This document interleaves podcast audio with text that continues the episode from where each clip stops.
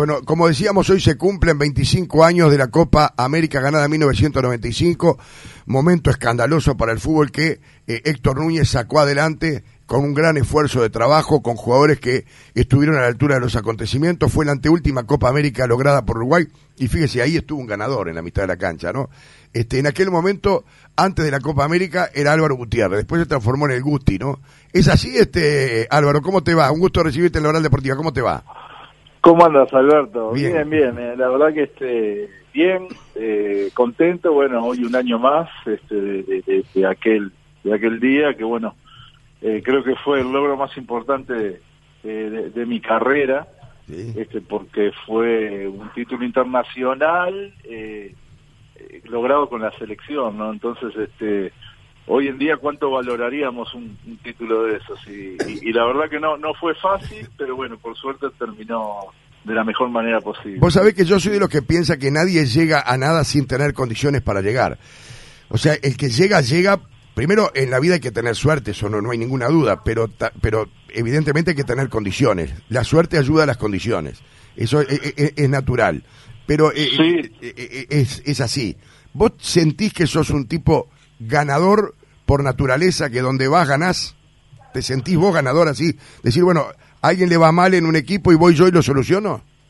Mira, no, yo, yo no me siento así, yo lo que me siento es este eh, como alguien que no le gusta perder, que siempre trata de ganar y que y que bueno, este, que siempre está buscando por dónde puede ser, si no por un lado por otro, me adapto mucho este, a, encontrar el camino, ¿no? Eh, no, no, no me ato a, solamente un libreto, decir, bueno, no sé, juego por abajo, o le pego todas para arriba, o soy atacante neto, o soy defensivo neto. Yo me adapto mucho y, la verdad es que, siempre estoy buscando eh, la manera de, lograr mi, cometido, ¿no? Incluso cuando jugador lo mismo, cuando tenía jugadores este, adelante mío que eran mejores que yo, bueno, trataba de copiarle, trataba de mejorar lo que lo, lo, lo, lo, que yo tenía mal y que ellos tenían mejor y todo así hasta poder tratar de, tener una oportunidad y,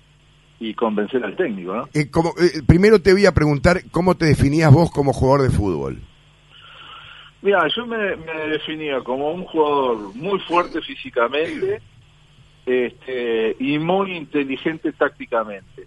Después, bueno, podía tener este virtudes eh, técnicas, como por ejemplo el cabezazo defensivo o la agresividad este, para, para marcar este, la recuperación de la pelota. Sabía mis limitaciones, que no era bueno en el pase, ni, ni, ni, ni corto ni largo, que no era rápido.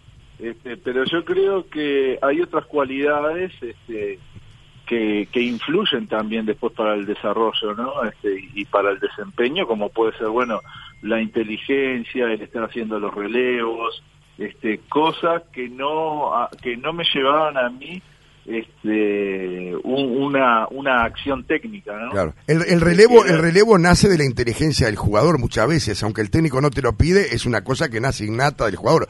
Relevo a fulano porque se va arriba, relevo a fulano porque quedó parado, relevo a fulano para solucionar un problema. Eso es una, es una, una, una parte que el propio jugador muchas veces tiene que resolver. Me parece a mí, no, no sé si estoy equivocado.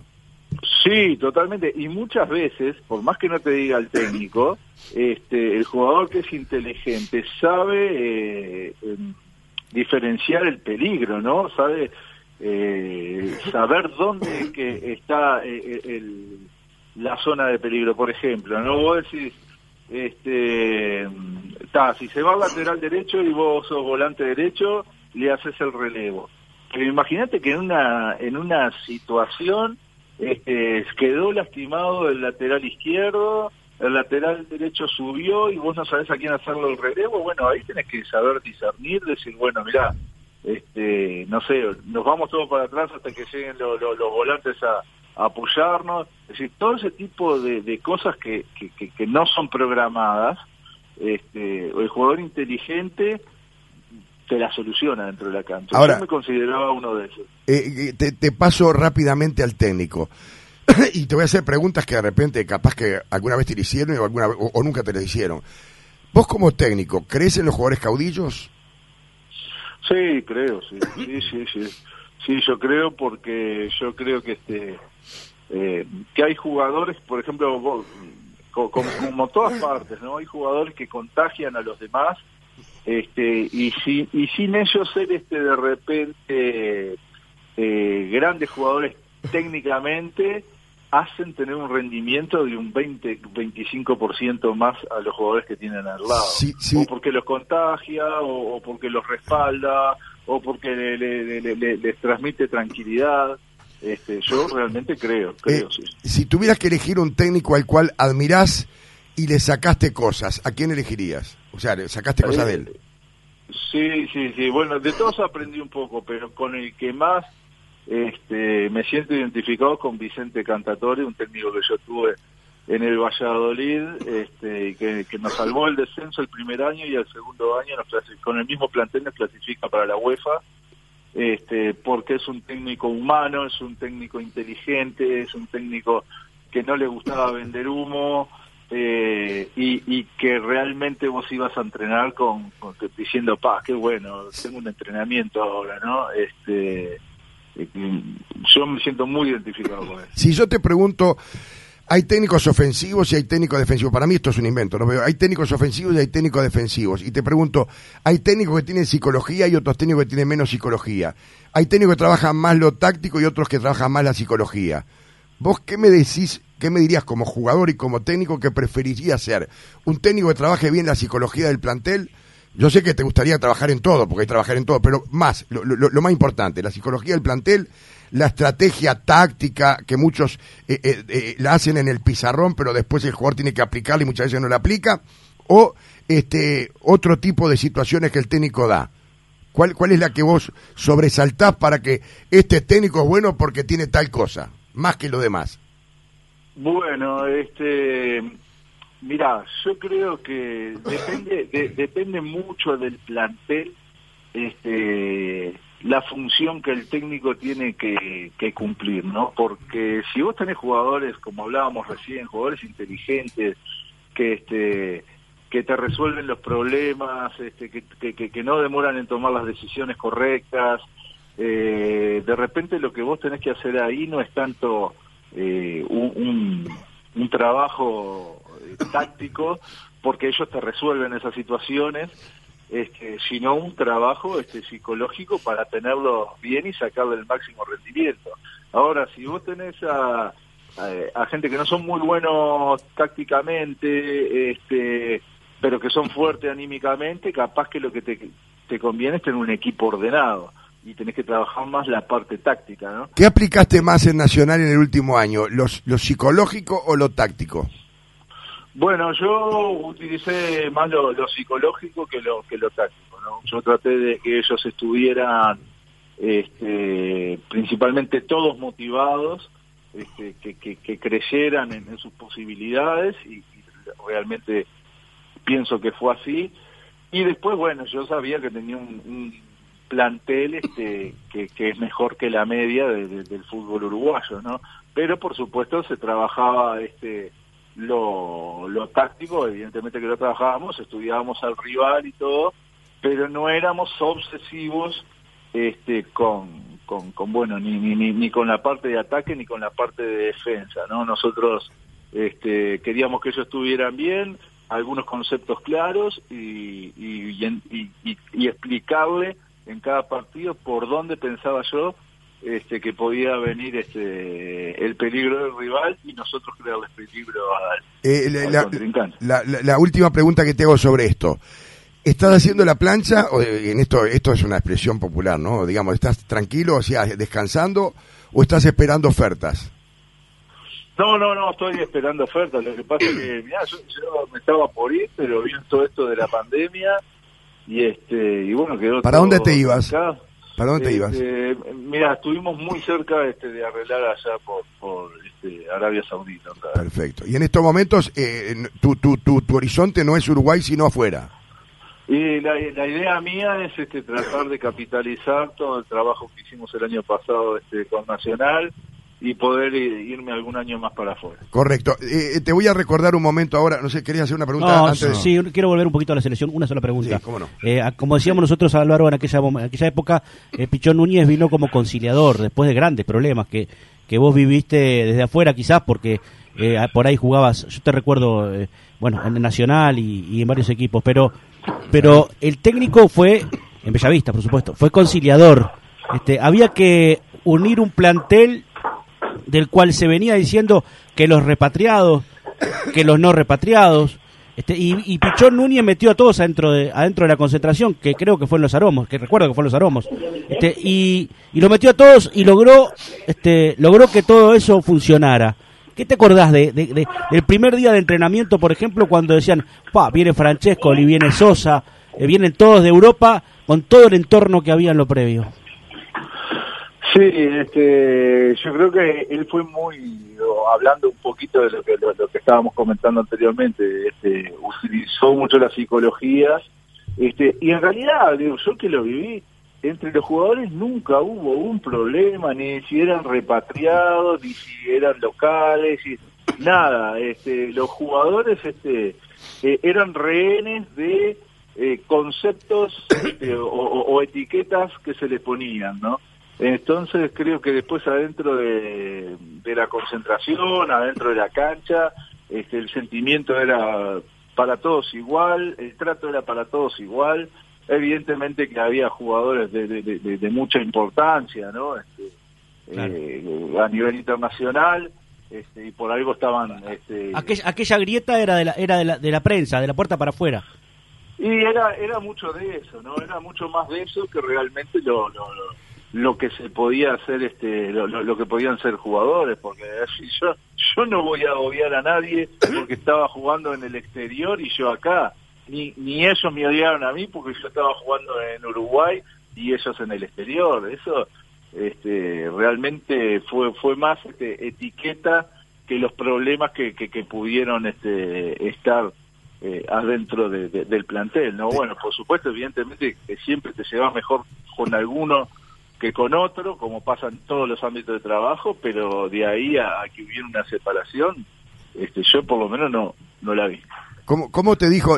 voy a, voy a, llamarte como te llamaba el siempre recordado y querido doctor Núñez, que fue un fenómeno como persona, un crack. Este, ¿Cómo te dijo Guti? Te toca a vos tirar el penal. ¿Quién decidió a que tires uno de los penales de, de, de esa final contra Brasil acá en Montevideo?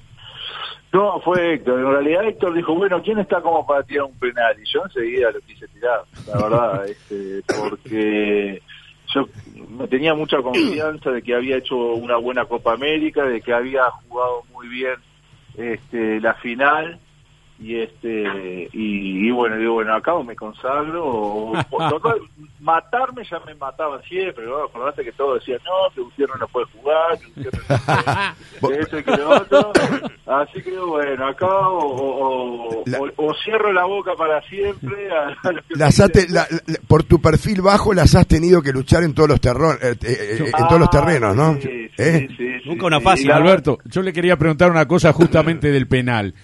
Cuando salís vos desde el medio de la cancha a patear el penal, ¿vos sentiste el estadio cuando hizo... Uh, ¿Vos lo sentiste? ¿Qué pensaste ahí? Yo, digo, se suspendió el partido porque había, había un silencio tremendo. Eh. Guti, para, para, que lo, para que lo tenemos, ¿eh? ¿Querés, querés, escuchar el momento? Bueno, dale, por supuesto. A ver, mira, mira, esto pasaba en el Estadio Centenario cuando Gutiérrez, Guti, el Guti para, para Héctor Núñez y el Guti para todos. Que es te daba para atrás, también tenía miedo. ¿eh? mirá, mirá, escuchá. Cuarto penal, el Guti va a rematar para Uruguay. Otra de las grandes figuras del campo. Va a colocar la pelota el Guti. Se va a adelantar el Guti. Arco de la tribuna Colombia. Uruguay gana 3 a 2. Va a llegar el Guti. Viene el Guti. Va a llegar Zapado Tafarel. Vamos Gutiérrez. Llega Gutiérrez. ¡Gol! ¡Gol uruguayo! El Guti. Gutiérrez decreta el cuarto penal. Gana Uruguay por 4 a 2. Y Gutiérrez tenía que cumplir. Yo le dije, aunque no sepa tirar penales, los tira con lo que le sobra. Notable Gutiérrez. Allí está Dunga. Me hizo acordar al Vasco en Japón. No erran los que tienen de aquellos. Bueno, ahí tenés que no te no, no, no, ninguno te dio para, el único, el, doctor, que Dios lo tenga en la gloria, el doctor bueno dijo, bueno, que mucha gente no le tiene confianza en los penales, pero creo que ahí tenés lo grabación, la grabación está, eh, ahí está. Muy bien, viste, no, no, yo soy el único que me dio para adelante y Ariel también, ¿no? Ahí se lo escuché. Y, y, tenía mucho, eh, te tenía una fe eh, enorme, ¿eh? Sí, sí, me tiene, me tiene, me tiene, aparte un afecto, una fe bárbara, sí. porque bueno, la única alegría que le dio Bellavista es esto yo estaba ahí. eh, no, eh, además recordar es volver a vivir, decía el, eh, José Enrique Rodón, ¿no? Y este y verdaderamente es un momento este que te hace ir para atrás unos cuantos años, 25 años atrás. ¿Qué edad tenés, este eh, Álvaro?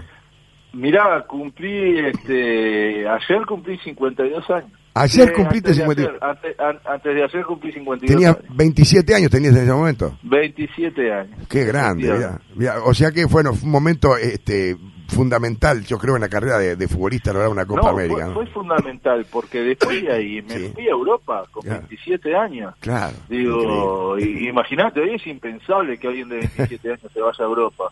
A no ser que ya haya estado, ¿no? Eh, eh, eh, los años nos dan el privilegio de poder tener muchas cosas durante más de 50 años de, de, estar en esta profesión y poder mostrar lo que estábamos pensando y haciendo en aquel momento, ¿no?